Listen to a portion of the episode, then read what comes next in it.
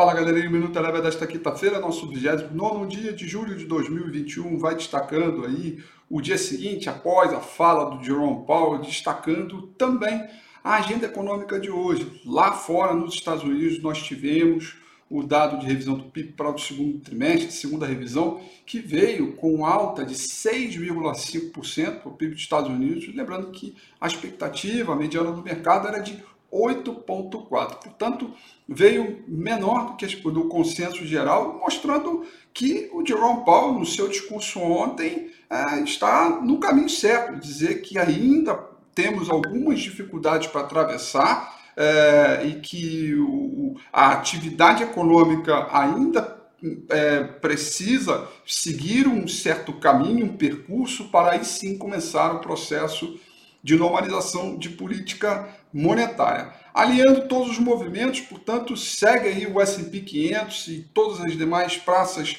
importantes nos Estados Unidos, praticamente renovando suas máximas históricas. S&P 500 fechou em alta de 0,42%. Com a queda do dólar perante praticamente todas as moedas do mercado emergente, o índice de mercado emergente também subiu alta de 0,50%. Petróleo também reforçou seu quadro de alta hoje, 1,69%. Petróleo Brent também em função da redução dos estoques que aconteceram na semana passada e também nesta semana. Por aqui, dólar em queda em relação ao real por conta desse alinhamento, né, não só da questão do Fed com uma visão é, mais doves, mas também com as previsões de taxa de juros Selic para cá, para nossa reunião é, do cupom, uh, o dólar caiu 0,86%. Já o Ibovespa também caiu, queda de 0,48%.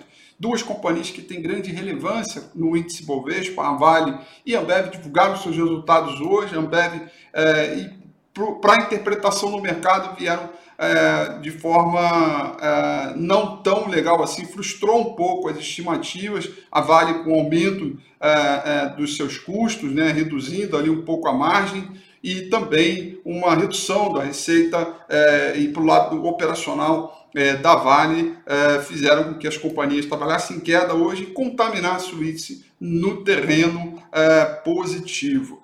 É, entretanto, o maior destaque negativo para as ações do Ibovespa ficaram para o grupo Pão de Açúcar, que caiu 7,40%, também por conta do, divulgado, do resultado divulgado é, é, hoje, é, perdão, ontem. É, e o, a, a, ação que mais subiu na carteira do, teórica do índice Bovespa ficaram as ações da CSN, é, que subiram 5,62%.